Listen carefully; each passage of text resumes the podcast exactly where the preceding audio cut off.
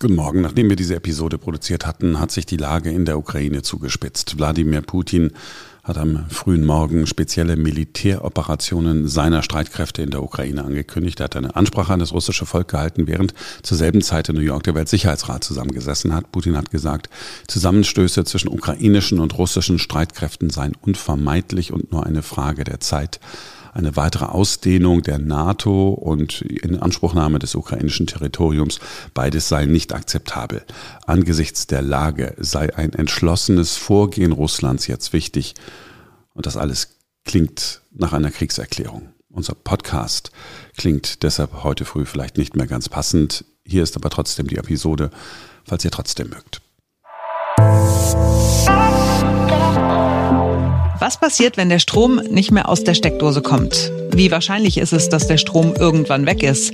Wir sprechen heute mit einem Experten, der sagt, das ist nur eine Frage der Zeit. Hier gilt Murphy's Law. Dann ein Mann macht sich unbeliebt und seine so und so vielte Ehefrau gleich mit. Der Putin-Versteher, Gazprom-Jünger, der selbstgerechteste Altkanzler, den wir jemals hatten. Gerhard Schröder, gleich bei uns. Und wie schmeckt der Weltraum? Coca-Cola gibt darauf eine Antwort. Irgendwie. Heute ist Donnerstag, der 24. Februar 2022. Ich bin Simone Panteleit. Und ich bin Marc Schubert. Jetzt beginnt ein neuer Tag. Blackout heißt ein Roman von Mark Ellsberg. Ich kenne nur Menschen, die den schon gelesen haben. Und Hast du den eigentlich auch gelesen, Simone? Nee, ich nicht, aber mein Mann. Ich habe meinem Mann dieses Buch geschenkt, weil Ferenc wiederum, unser Technikvögelchen aus der Redaktion, ich glaube er war hat gesagt, super Buch, muss dein Mann lesen. Genau, und das Buch, das Ferenc sich damals gekauft hat, hat er mir gegeben. Bei mir steht es noch irgendwie rum, hätte es wieder so viel Geld sparen können. Jedenfalls, es gibt sie inzwischen auch als Serie. Bei Join. Das ist nicht gut. Hast du ein Problem? Ja. Aber ich fürchte nicht nur ich. Innerhalb der letzten Stunden ist das gesamte europäische Stromnetz zusammengebrochen. Komm, Herr Jesus, sei unser Gast und segne, was du uns bescheret hast. Lisa! Lass uns bitte unsere Mama wiederfinden. Da hat jemand der Zivilisation den Krieg erklärt.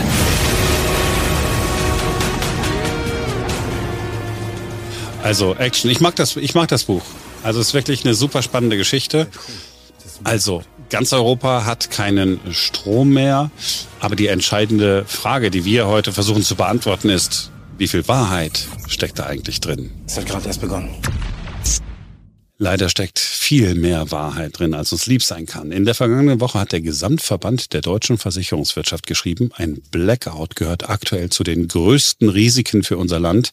Die deutsche Versicherungswirtschaft, also Allianz äh, zum Beispiel, guckt sich solche Dinge ja natürlich ganz genau an, denn die wollen ja wissen, hm, wenn wir in Zukunft die Dinge versichern, machen wir Gewinn oder Verlust. Und wenn die warnen, kann man schon mal aufhören. Ein kleines Beispiel aus Berlin macht klar, wie krass die Auswirkungen sind, wenn der Strom weg ist. Bei Bauarbeiten sind zwei Starkstromleitungen durchtrennt worden. 30.000 Haushalte hatten keinen Strom mehr und das mitten im Winter. Passiert ist das alles äh, vor ziemlich genau drei Jahren. Die Ampeln sind ausgefallen, Handys haben nicht mehr funktioniert, weil die Antennen keinen Strom hatten. Internet ging sowieso nicht mehr, Straßenbahn konnte nicht mehr fahren, Schulen und Kitas mussten geschlossen werden. Und den Menschen ist verdammt kalt geworden. Und zwar nicht, weil sie äh, Stromheizungen gehabt hätten, äh, die nicht mehr liefen, sondern weil zwei Heizkraftwerke nicht mehr funktioniert haben, weil die wiederum Strom brauchen, um arbeiten zu können. Und noch schlimmer, wichtige medizinische Geräte, wie zum Beispiel Beatmungsgeräte, haben nicht mehr funktioniert. Äh, in einem Krankenhaus war das ein Riesenproblem, denn das Notstromaggregat ist auch noch ausgefallen. Damit hat man nicht gerechnet ist aber passiert und Menschen mussten in andere Stadtteile verlegt werden. Erst nach anderthalb Tagen waren in Berlin-Köpenick alle wieder am Netz. Dieses kleine Beispiel macht klar, wie abhängig wir vom Strom mittlerweile sind. Und der Experte, mit dem wir jetzt sprechen, sagt, es wird einen Blackout geben. Die Gefahr ist größer denn je. Wir sprechen mit Herbert Sauruck. Er ist Experte für Energiewende, Krisenvorsorge und Blackouts in Wien. Hallo, Herr Sauruck. Hallo, schönen guten Tag. Herr Sauruck, Sie sind internationaler Blackout- und Energiewende-Experte. Brauchen wir einen solchen Experten? Ich denke schon, weil meine Erfahrung ist, dass wir dieses Thema bisher mehr oder weniger ausblenden und nicht uns mit äh, ja, dunkleren Szenarien beschäftigen möchten. Aber es gibt halt immer auch eine zweite Seite der Dinge und ich glaube, dass es wichtig ist, auch diese zu kennen, um sich darauf vorzubereiten oder auch entsprechende Maßnahmen zu setzen, damit es gar nicht so weit kommt oder nicht so schlimm kommt. Ja, äh, gar nicht kommen, nicht so schlimm kommen. Wie wahrscheinlich ist es denn, dass uns ein Blackout bevorsteht? Ich muss ganz ehrlich sagen, ich habe Blackout tatsächlich eher im Bereich der Fiktion verortet. Leider ist es nicht so. Also ich beschäftige mich seit über zehn Jahren mit diesen Entwicklungen und mit diesem Thema. Und so wie es bisher gelaufen ist und das, was in den nächsten Jahren geplant ist, fürchte ich, dass wir das erleben werden in dieser Zeit. Wobei die Wahrscheinlichkeit sich nicht wirklich mathematisch festmachen lässt, was in der Vergangenheit eben keine Beispiele dafür gibt. Aber es gibt eine Reihe von Indikatoren, die darauf hinweisen, dass wir uns darauf einstellen sollten. Welche Indikatoren sind das? Ja, einfach Rahmenbedingungen, die sich in den letzten Jahren massiv verändert haben. Das beginnt mit dem Strommarkt, der immer mehr an Bedeutung gewinnt, aber sich nicht so um die physische Sicherheit kümmern muss. Äh, es geht mit der Energiewende, mit der volatilen Stromerzeugung aus äh, Wind und Sonne, wo uns die Speicher vor allem fehlen. Also das ist nicht die Schuld der Erneuerbaren, sondern die Schuld der Regulierung, die das so vorgegeben hat. Wir haben eine alternde Infrastruktur, wir haben einen steigenden Stromverbrauch durch E-Mobilität, Digitalisierung, Wärmepumpen, Klimaanlagen. Äh, und wenn wir einfach mehr in Strom auch äh, umwandeln wollen oder nutzen wollen, äh, wir haben steigende Cyberangriffe, dann haben wir auch steigende Komplexität, weil immer mehr Akteure mitspielen wollen äh, alternde Infrastruktur, das heißt, die eigentlich schon laufend ersetzt werden müsste, weil sie ans Lebensende kommt und gleichzeitig müssen wir sie massiv umbauen. Und daher ganz eine Reihe von Dingen, die das System fragiler machen, also anfälliger für Störungen. Und dann steigen auch Extremwetterlagen, wie wir das gerade mit dem Sturm gesehen haben, wo auch äh, Dinge losgetreten werden können. Äh, und äh, einfach die Komplexität, die macht mir eigentlich am meisten Sorgen, dass die einfach mit unserem bisherigen Denken und auch mit den Mechanismen einfach nicht mehr beherrschbar ist. Und das geht halt die ganze Zeit gut und irgendwann ist aber ein Punkt, wo ein Ding zu viel ist und dann kann es genau zu diesem Ereignis kommen, das wir unterschätzen. Was löst denn dann dieses Ereignis konkret aus? Wenn Sie sagen, die Komplexität ist das ist eine der größten Sorgen, die Sie haben. Was, was, was muss diese Initialzündung sein? Ja, es, also Einzelereignisse werden im Alltag äh, laufend beherrscht, ohne dass wir das wahrnehmen. Dafür ist die Branche auch gut vorbereitet. Aber das Problem ist, wenn mehr Dinge gleichzeitig zusammenkommen und dann eben vielleicht eins zu viel ist, um das noch zu beherrschen. Und wir hatten letztes Jahr zwei Großsteuerungen in Europa, die kaum wahrgenommen worden sind. Die erste war am 8. Jänner in äh, Kroatien ausgelöst durch eine Überlastung eines Umspannwerkes und dann hat sich das abgeschaltet zum Eigenschutz.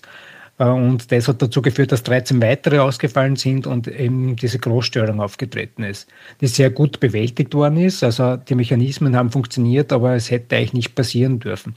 Und am 24. Juli gab es dann die zweite in Frankreich, ausgelöst durch einen Brand und eine Hochspannungsleitung nach Spanien.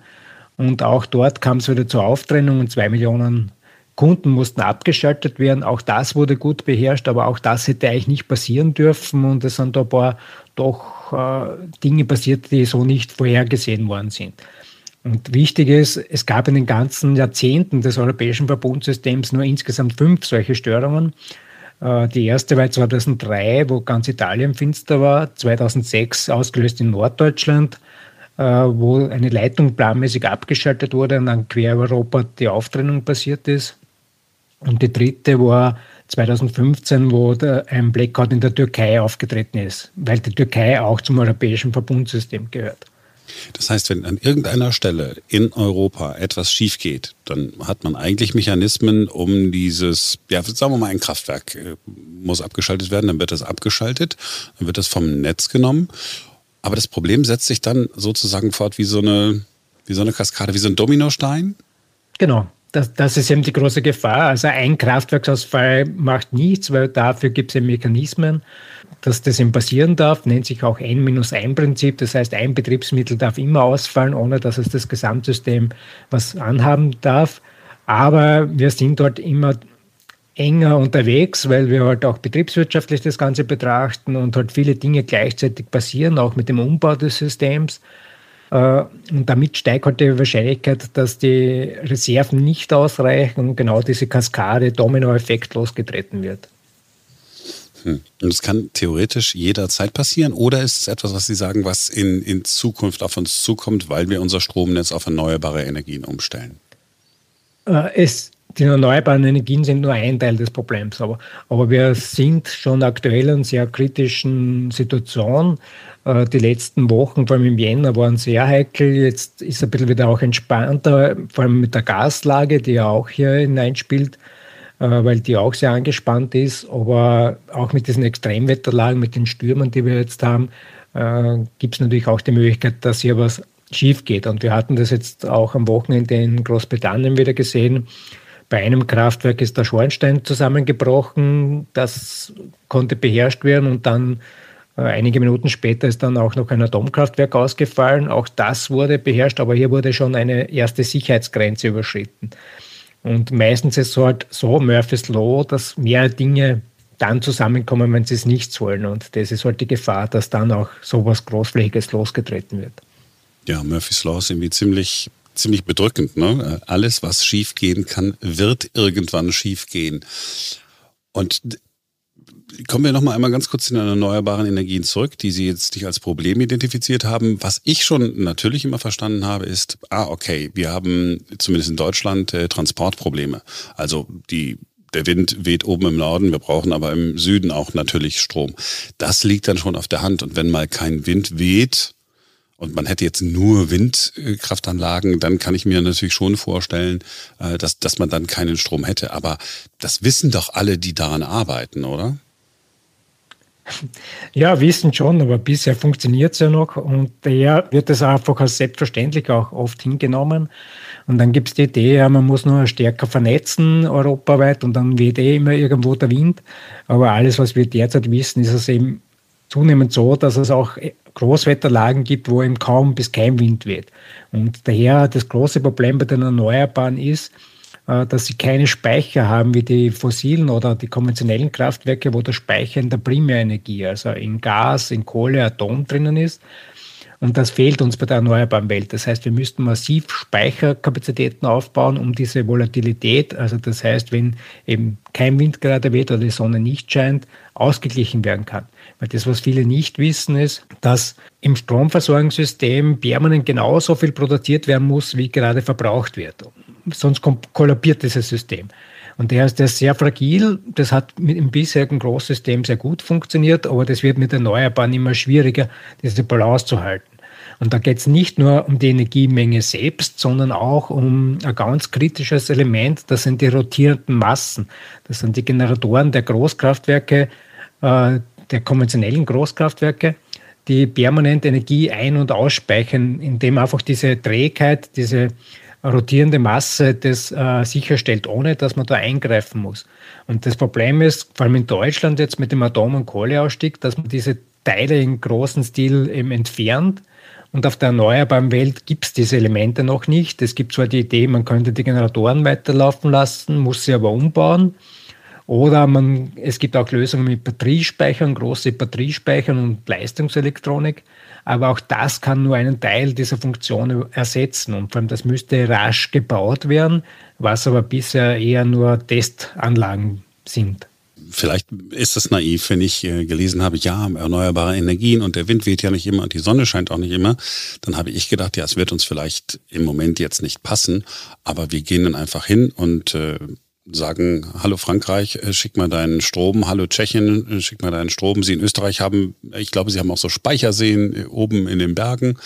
Dann nehmen wir doch die Wasserkraft aus, aus den Nachbarländern. Ist das total naiv? Ja, Okay. Das ist auch äh, der Zugang, der derzeit passiert, ne? wenn man sagt, okay, wir werden in Zukunft einfach importieren. Und dann sage ich, spannend. Ich beobachte das seit Jahren und immer, wenn es eben solche kritischen Situationen gibt, vor allem im Winter, dann importieren eigentlich die meisten Nachbarländer aus Deutschland. Und jetzt sagt Deutschland, wir importieren auch. Äh, und vor allem auch in den Nachbarländern passiert der, der Kraftwerksabbau, weil man auch hier aus Kohle aussteigt. Äh, auch unsere Pumpspeicher sind zwar wichtiger Speicher, aber wir importieren derzeit auch große Mengen Strom aus Deutschland oder anderen Nachbarländern. Und daher, jeder verlässt sich auf den anderen, aber ich habe nicht den Eindruck, dass man das wirklich gemeinsam anschaut und dann sagt, ja, okay, wo, wo kommt es jetzt her? Ne? Und auch bei Frankreich sehen wir es gerade aktuell besonders schlimm. Auch Frankreich ist eigentlich der größte Nettoexporteur. Und da waren jetzt in den letzten Wochen so wenige Atomkraftwerke am Netz wie noch nie um diese Zeit. Und wir hatten nur richtig Glück in diesem Winter, dass er so mild verlaufen ist.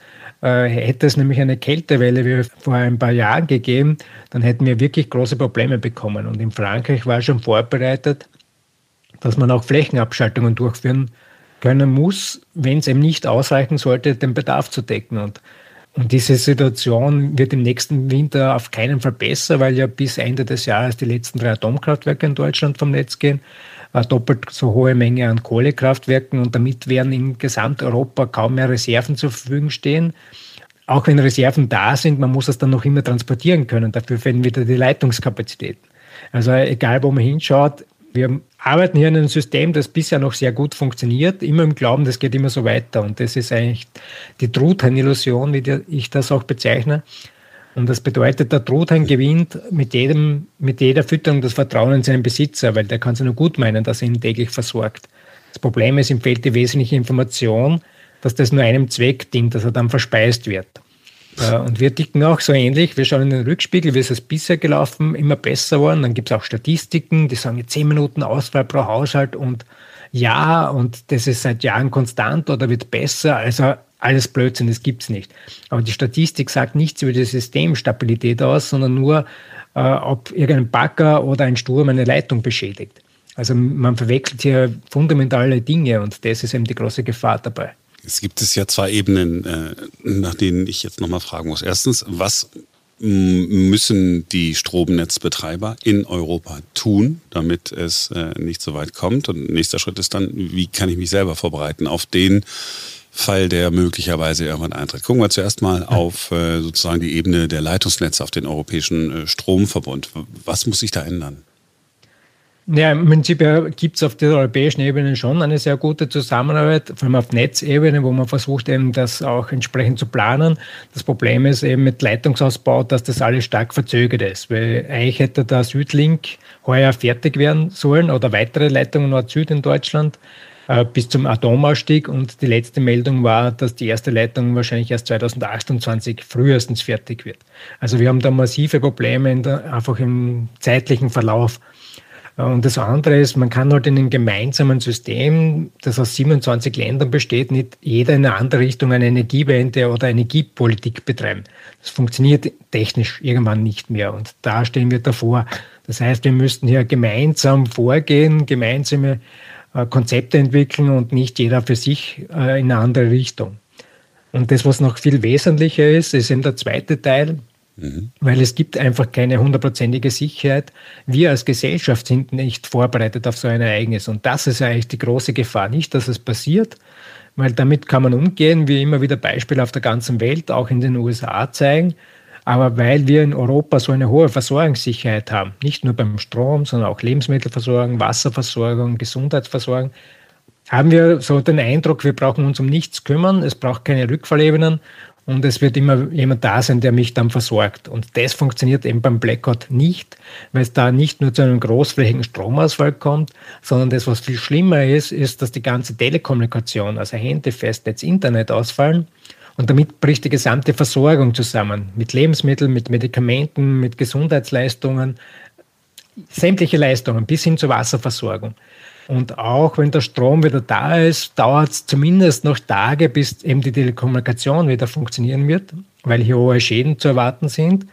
Und erst dann kann wieder Produktion und Logistik beginnen. Und das heißt, wir kommen in jedem Fall in die zweite Woche, in Deutschland möglicherweise sogar noch später erst wieder dazu, dass wir Produktion und Logistik hochfahren können.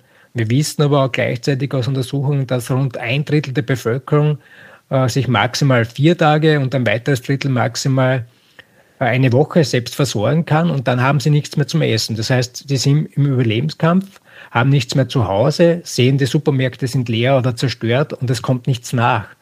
Und das ist auch das Personal, das eigentlich die Systeme wieder hochfahren muss, die Produktion wieder hochfahren muss, damit überhaupt wieder eine Versorgung kommen kann. Und das ist ein Teufelskreis, den wir unbedingt durchbrechen müssen, weil so ein Ereignis kann auch durch einen Cyberangriff und in der derzeitigen kritischen Situation politisch äh, wäre das durchaus auch eine Möglichkeit, äh, hier den Krieg oder diese Maßnahmen zu führen. Und das wäre natürlich fatal.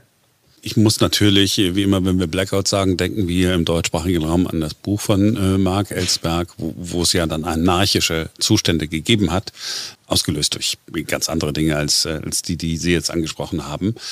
Heißt also jeder, also ich muss jetzt sozusagen so vorbereitet sein, also wie, wie früher, als man gesagt hat, okay, kann sein, äh, wir sind im, im Krieg, äh, du musst A, äh, einen Luftschutzbunker haben und du musst im Luftschutzbunker auch genügend Wasser haben, muss ich also sozusagen für ein, ein, zwei Wochen Lebensmittel zu Hause haben zum Beispiel? Mindestens 14 Tage. Für Deutschland wäre meine Empfehlung eher ein bisschen länger einzuplanen, weil es dauert bis die Versorgung wieder anläuft. Warum sind wir, wir da langsamer als andere? Äh, weil wir in Österreich zum Beispiel die Wasserkraft haben, die Pumpspeicherkraftwerke haben und wir werden wahrscheinlich das erste Land sein, das wieder hochfahren kann neben der Schweiz. Und in Deutschland gibt es eben diese Strukturen nicht und vor allem, wenn gerade sehr viel Windkraft im Einsatz ist wie jetzt, äh, sind viele Kraftwerke gar nicht äh, am Netz und das dauert dann natürlich länger, diese wieder in Betrieb zu nehmen und wieder hochzufahren. Also daher wird es da durchaus länger dauern, auch mit den Begleitschäden in der Produktion. Und ich sage, wenn ich zumindest 14 Tage schaffe, dann habe ich schon viel geschafft, weil dann wird wahrscheinlich schon wieder irgendeine Notversorgung funktionieren.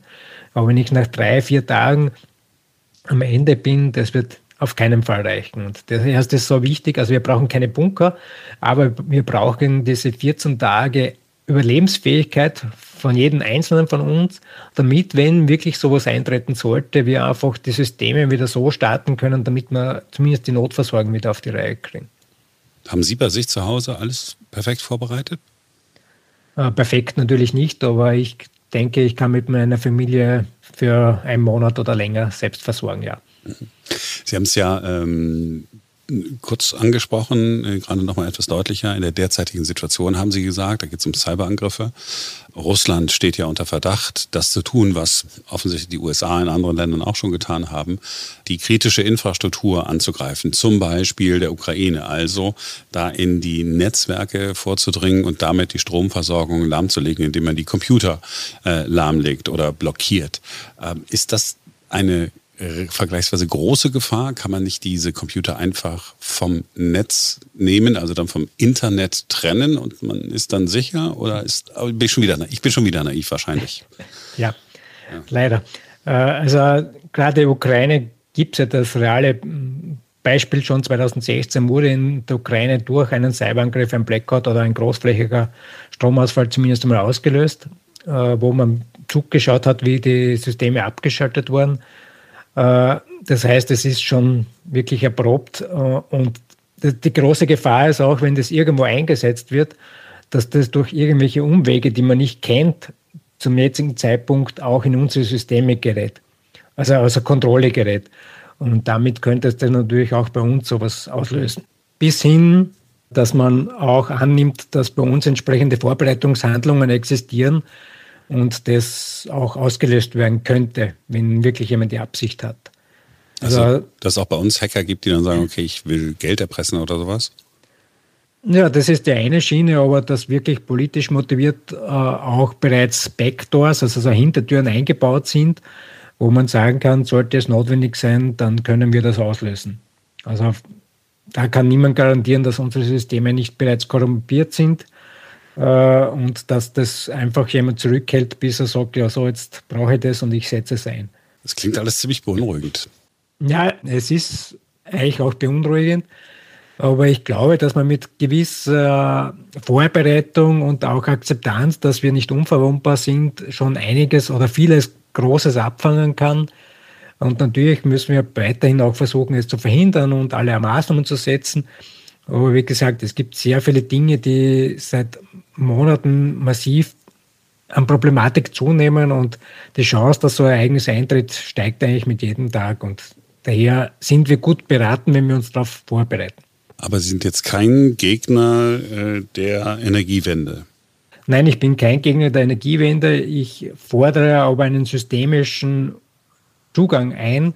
Das heißt, ich kann ein System nur umbauen, indem ich das System einmal verstehe, wo ich da oft das Gefühl habe, dass das nicht der Fall ist, wie das vor allem physikalisch funktioniert und wie schmal hier eben die, die Fragilität ist.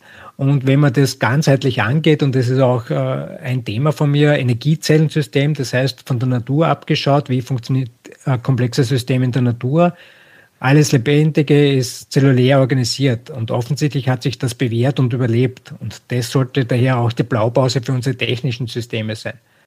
Also kleinere Netze haben. Na, es kann schon groß verbunden sein, aber ich muss eine Unterstruktur schaffen, da, wenn eine Störung auftritt, dass sich das nicht großflächig ausbreiten kann. Und wir machen aber derzeit genau das Gegenteil, weil 2000 21, also letztes Jahr, dieses Ereignis in Kroatien wurde durch einen großflächigen Stromtransport vom Balkan Richtung Iberische Halbinsel ausgelöst durch eine Überlastung. Und diese großräumigen Stromtransporte sollen aber jetzt gemäß einer EU-Vorgabe bis 2025 noch deutlich ausgeweitet werden. Damit steigt einfach das Risiko, dass, wenn was schief geht, dass sich großflächig ausbreiten kann. Und wenn ich dann kleinere Einheiten habe, wo ich Erzeugung, Speicherung, Verbrauch ausgleichen kann, dann ist das beherrschbar. Aber das ist halt nicht so effizient wie unser großtechnisches System, das wir jetzt betreiben und das halt ohne Störung natürlich viel billiger ist. Aber wenn die Störung auftritt einmal, dann ist alles, was an Effizienz gewonnen wurde, binnen weniger Tage vernichtet. Ne? Und dieser Zugang fehlt uns hier. Das heißt, zusammengefasst, Sie sind nicht zuversichtlich, dass wir ohne einen Blackout die, durch die Zukunft kommen.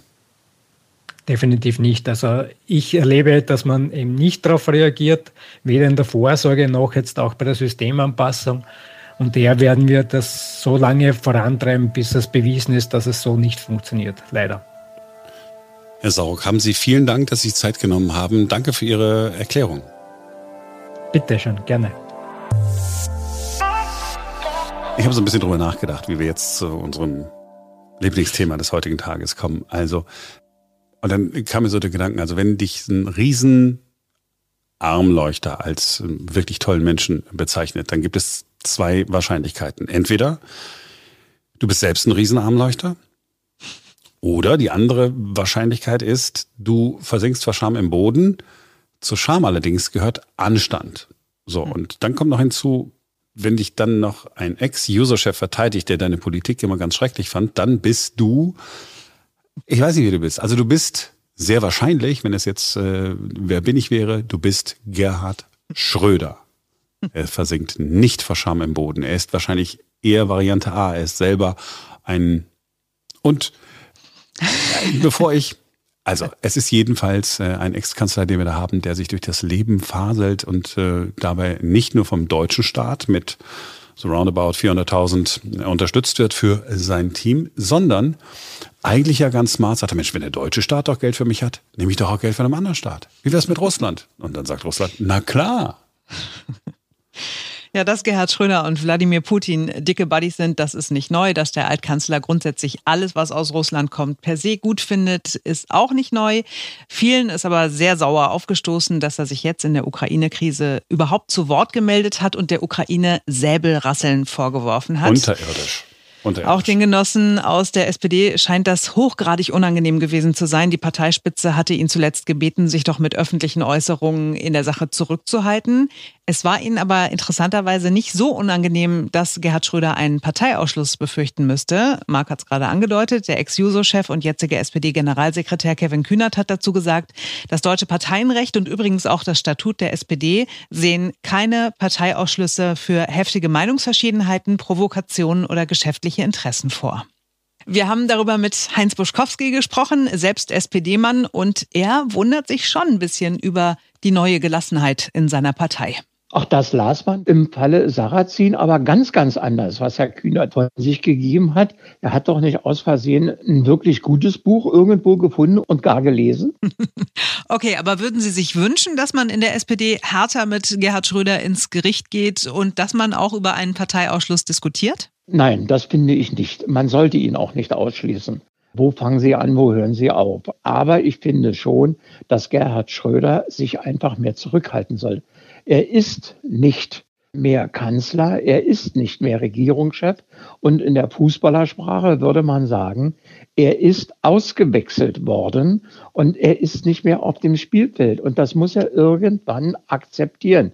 Gut, aber es gibt nicht wenige Leute, die sich wünschen würden, dass Gerhard Schröder jetzt eine Sonderrolle im Ukraine-Konflikt äh, zuteil wird. Die Ehefrau von Gerhard Schröder, Soyeon Schröder-Kim, hat bei Instagram gepostet und dieser Post ist später spannenderweise wieder gelöscht worden. Viele haben sich bei mir gemeldet, ob mein Mann nicht mit Herrn Putin über die Ukraine-Krise reden könnte. Das ginge nur, wenn die Bundesregierung das ernsthaft wollte. Davon ist aber nicht auszugehen. Was sagen Sie denn? Wäre Gerhard Schröder nicht der richtige Mann für solche Gespräche? Nein, das glaube ich nicht. Er würde ja dann in einer Art Rolle Nebenkanzler wachsen. Er, er wäre plötzlich wieder die politisch agierende Nummer eins der Bundesrepublik. Also ich glaube nicht, dass das dem System zuträglich wäre. Ich glaube schon, dass er mehr erreichen könnte. Andererseits glaube ich auch nicht, dass die äh, Freundschaft so dicke ist, dass Herr Schröder äh, mit einer kurzen Ansprache die Panzer Richtung Kiew stoppen könnte. Also man sollte ihn da auch nicht überschätzen.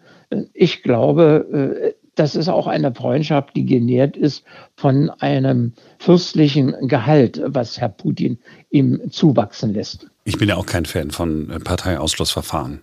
Ich finde das albern. Man muss es irgendwie aushalten, dass es Leute mit einer anderen äh, Meinung gibt. Man muss aber dann einfach nur Klartext reden und nicht so windelweich. Ja, wenn hm. Olaf Scholz dann sagt, ja, entschuldige, äh, auch als er bei CNN danach äh, gefragt worden ist. One of your predecessors, Gerhard Schroeder, was just tapped to join the board of the Russian energy giant Gazprom. He also sits on the board uh, of Nord Stream 2 and also the Russian oil producer Rosneft.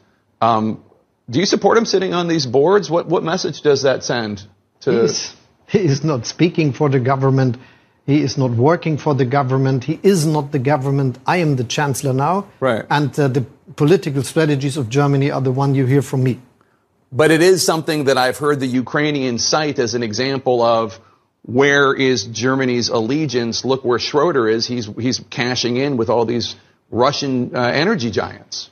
Yeah, but uh, this is a talk you might have with him here at CNN, uh, but uh, you should not have with me. I am uh, ich bin hier der Kanzler und äh, nicht Gerhard Schröder. Dann ist das alles very friendly. Aber man kann auch sagen, ganz ehrlich, es ist unfassbar peinlich, was Gerhard Schröder da abzieht. Säbelrasseln ähm, der Ukraine war das eine Ding. Dann noch den nächsten Posten anzunehmen, äh, ist ein anderes Ding. Mir wird das nicht passieren. Ich schäme mich zutiefst, dass ein Mitglied meiner Partei und einer meiner Amtsvorgänger sich so verhält. Hätte man sagen können, machen wir aber nicht, weil wir sind ja immer diplomatisch unterwegs. Hm. Wie ist denn deine Meinung in Sachen Gerhard Schröder als äh, Vermittler in diesem ganzen Ukraine-Konflikt? Oh mein fucking Gott. also ganz ehrlich, es kann niemand als Vermittler auftreten, der sich von einer Seite bezahlen lässt. So einfach ist die naja, ganze er lässt Geschichte. sich ja von beiden Seiten bezahlen, von daher ist es doch dann eigentlich wieder ausgeglichen. Ich würde dir recht geben, wenn, wenn unsere 400.000 nicht so läppisch wenig wären gegen das, was der äh, von, von Gazprom und Rosneft und äh, von Nord Stream 2 so kassiert. Unerträglich. Und er setzte sich hin, also macht sich wieder eine Flasche Wein auf und ich behaupte, es ist immer eine zu viel. Er sieht zumindest ein bisschen danach aus, finde ich. Aber ich finde grundsätzlich, also die, dieses, diese ganze Gemengelage wirklich total interessant. Ich habe tatsächlich diesen Post von äh, Soyan Schröder-Kim ja gesehen. Es und ist habe, die warum, Ehefrau, ich musste es mir auch nochmal sagen lassen, weil ich wusste nicht, wie sie heißt. Nummer fünf, glaube ich. Ne? Nummer fünf, okay. Ähm, und äh, geistesgegenwärtig, ich meine, das mache ich normalerweise nicht, ja, aber äh, komischerweise bin ich auf die Idee gekommen, das kurz abzufotografieren und wollte später dann nochmal nachgucken äh, bei Instagram und habe den Post nicht mehr gefunden. Dachte so, okay. Und dann habe ich nochmal äh, meinen Screenshot bemüht und äh, finde das schon spannend, also dass sie schreibt, dass sich so viele gemeldet hätten, ob er nicht über die Ukraine-Krise mit Putin reden könnte. Und ich habe mich gefragt, wie das zustande kam. Also hat er ihr gesagt, pass mal auf, Schätzchen hier, machst du mal so einen Post und schreibst du mal und dann kommen die nämlich auf mich zu und dann, dann bin ich wieder wer. Dann spiele ich hier wieder eine ganz große Rolle und dann sorge ich dafür, dass dann wieder Frieden ist und dann so, ne? Und sie hat gesagt, okay, mache ich. Schreibe ich kurz was. Oder hat sie das gemacht? Und er hat es dann mitbekommen, hat gesagt, sag bist du bescheuert, löscht es sofort wieder. Was ist da passiert? Ich habe keine Ahnung, aber ich habe Freude daran zu spekulieren. Ich nehme an, er hat gesagt, du, haben wir nicht noch eine Flasche Wein im Keller? Dann sagt sie, aber du hattest doch schon drei. Dann hat er gesagt, ja, wer, wer bist du denn mir jetzt Wein zu verbieten? So weit kommt das noch. meine Ehefrau Nummer 5. Oder hat sie gesagt, ja gut, dann trinke ich aber jetzt mit. Ja, wenn du meinst, da warte ich ja jetzt schon ewig und drei Tage drauf. Mit der habe ich sowieso nicht so viel Spaß. Und dann hat sie selber auch mal Alkohol getrunken. Und wie das dann so ist, früher hat man einfach Leute dann betrunken angerufen und gesagt, ja, ich wollte dich schon lange mal wieder anrufen. Und jetzt gibt's aber soziale Medien. Und dann hat sie einfach gedacht, ach komm, weißt du, das schreibe ich jetzt mal. Und er gesagt, ja, machst du mal. Und dann sind die beide wach geworden. So ein, so ein Kopf. Ja, genau, nicht ganz ausgenüchtert, weil dauert ja echt relativ lange, bis man so viel Alkohol aus dem, aus dem Blut hat. Und dann, und dann, ach du Scheiße, das ist echt nicht gut. Und dann hat er gesagt, auch. Püppchen, mach mal, wie du meinst. Und hat sich wieder hingelegt. Ja, so kann es gewesen sein. Man weiß es nicht. Ja. Cola mit Vanillegeschmack, Cola mit Kirschgeschmack, mit Ingwergeschmack. Kennen wir alles, ist Zeug von gestern. Coca-Cola will aber an morgen denken, denn auch morgen sollen wir ja möglichst viel Coca-Cola kaufen und deshalb wird es jetzt einen neuen Geschmack geben, den Geschmack Starlight, natürlich als Limited Edition. Ja, wie könnte das schmecken? Im Jahr 2009 haben Astronomen mal gesagt, wonach der Weltraum da draußen schmecken könnte. Unsere Galaxie, sagen sie, schmeckt vermutlich nach Himbeeren und riecht nach Rum. Es ist total spannend, wie sie darauf gekommen sind. Sie haben ein riesiges Teleskop genommen und haben im All nach Staub und nach Gas gesucht, immer in der Hoffnung, dass sie Spuren von Leben finden. Und dabei haben sie eine Substanz gefunden, die Ethylformat heißt. Und dieser Stoff ist es, der Himbeeren nach Himbeeren schmecken lässt und er schmeckt eben auch nach Rum. Wie Sie das genau festgestellt haben, ziemlich kompliziert. Sie haben sich genau angeguckt, welche Frequenzen Sie empfangen und dann kann man irgendwie darauf schließen, welcher Stoff denn dann das ausgelöst hat, diese eine Frequenz. So, wird also die neue Cola nach Rum schmecken? Äh, ich weiß ich nicht, wäre Rum-Cola ein Getränk, das uns alle schon mal ins Nirvana geschossen hat, ja. Und zwar nicht ins Weltall, sondern einfach in die ewigen Jagdgründe. Oder schmeckt es einfach nach Himbeere, dann äh, ist es wahrscheinlich nicht ganz äh, so, ein, so ein Highlight. Also Coca-Cola Himbeere, ja. Aber mit dem Namen Starlight verkauft es sich vielleicht besser. Jedenfalls gibt es im Internet, bei Instagram, einen Spot, der Appetit auf das neue Getränk machen soll.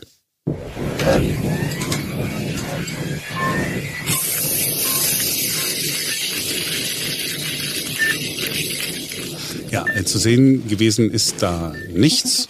Ja, da sieht man nur Coca-Cola-Symbol und irgendwie was bewegt sich so, so grafisch.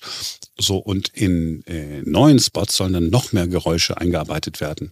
Es sind ASMR-Inhalte geplant. ASMR steht für Autonomous Sensory Meridian Response. Ist etwas, was man nicht so hundertprozentig durchstiegen hat, aber äh, man kennt das, wenn man so bestimmte Geräusche hört, so ein Knistern oder so, dann hat man wie so eine Gänsehaut. Dann kennst du dieses Gefühl und manchmal beginnt das auch so eine so ist wie so ein, so ein Kribbeln. Ähm, so, so, so ein ganz angenehmes und wohliges äh, Gefühl.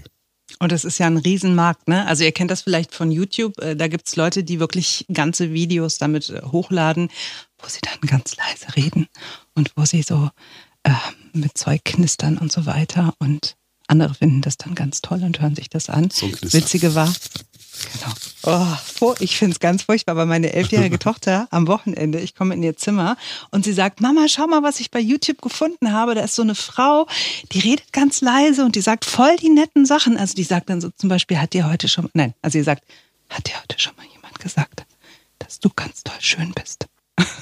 Und dann hat sie gesagt, oh, und dann, das macht so ein ganz schönes Gefühl. Also ich persönlich finde es ganz gruselig, wirklich ganz unangenehm.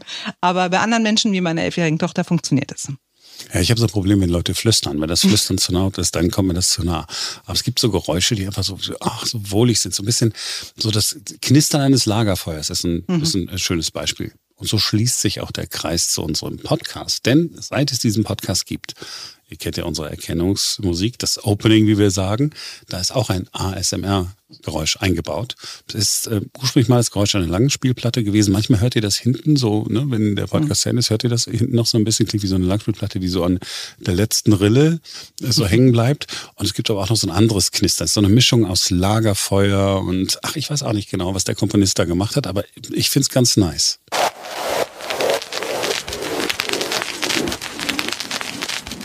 Ja, das ist tatsächlich Teil unserer Erkennungsmelodie. Nicht an jeder Stelle, aber zwischendurch ist das mal. Dieses Knistern, oder? Man, ich, also ich, ich muss immer so an, an Lagerfeuer denken. Und warum haben wir das getan? Damit ihr euch so unfassbar wohlfühlt. Mhm. Nicht, weil wir euch manipulieren wollen. Doch, weil wir euch manipulieren wollen, dass es euch gut geht. genau. Wir sind einfach völlig selbstlos. und damit beenden wir diesen Podcast und sagen, so, war schön gewesen, hat Spaß gemacht gehabt. Wir hören uns sehr gerne morgen wieder, denn dann ist wieder ein neuer Tag. Und jetzt mal gleich auf das Knistern achten.